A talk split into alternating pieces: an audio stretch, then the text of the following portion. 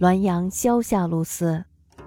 里有新寡，狂且陆林傲挑之，夜入其榻，何飞将寝，忽灯光绿暗，缩小如豆，额爆然一声，红焰四射，圆如二尺许，大如镜，中现人面，乃其故夫也。男女并傲然扑榻下，家人惊视，其事遂败。或疑离妇堕劫者众，何以此鬼独有灵？余谓鬼有强弱，人有盛衰。此本强鬼，又值二人之衰，故能为利耳。其他如恨黄泉、冤缠数十者，不知几凡也，非敬神随行灭也。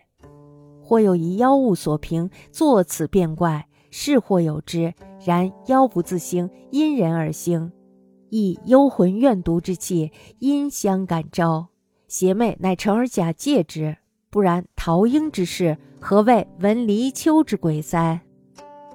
村里边呢，有一个女人刚死了丈夫，一个轻佻的家伙这时候就贿赂了邻居老太太，牵线挑逗，这个贿赂还是成功了的。那么晚上的时候呢，他就进了这个寡妇的卧房，关上门啊，就要睡觉的时候，这时候呀，灯光忽然变成了暗绿色，灯焰呢缩小到了像豆子一样的大小。不一会儿呢，一声爆响，红光四射，而且呢有方圆二尺左右，像镜子那么大。那么这时候呢突然间呢，火里映出了一张人脸，竟然是这个寡妇的亡夫。那么这两人呢，嗷的一声大叫，昏倒在了床下。看，那么家人呢听到了声音，于是呢就来查看，结果呀，他们两个人的奸情败露了。有人说呢，寡妇失节的不少，为什么只有这个鬼有灵呢？我认为啊，鬼有强弱，人有盛衰。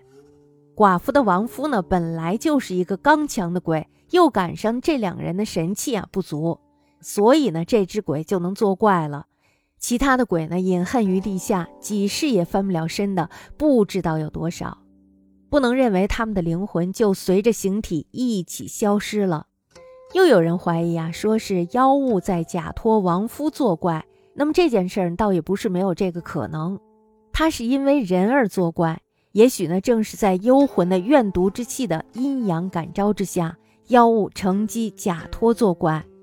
不然的话呢，在贞洁的鲁国陶英的房里，怎么就没有听说有离秋的鬼呢？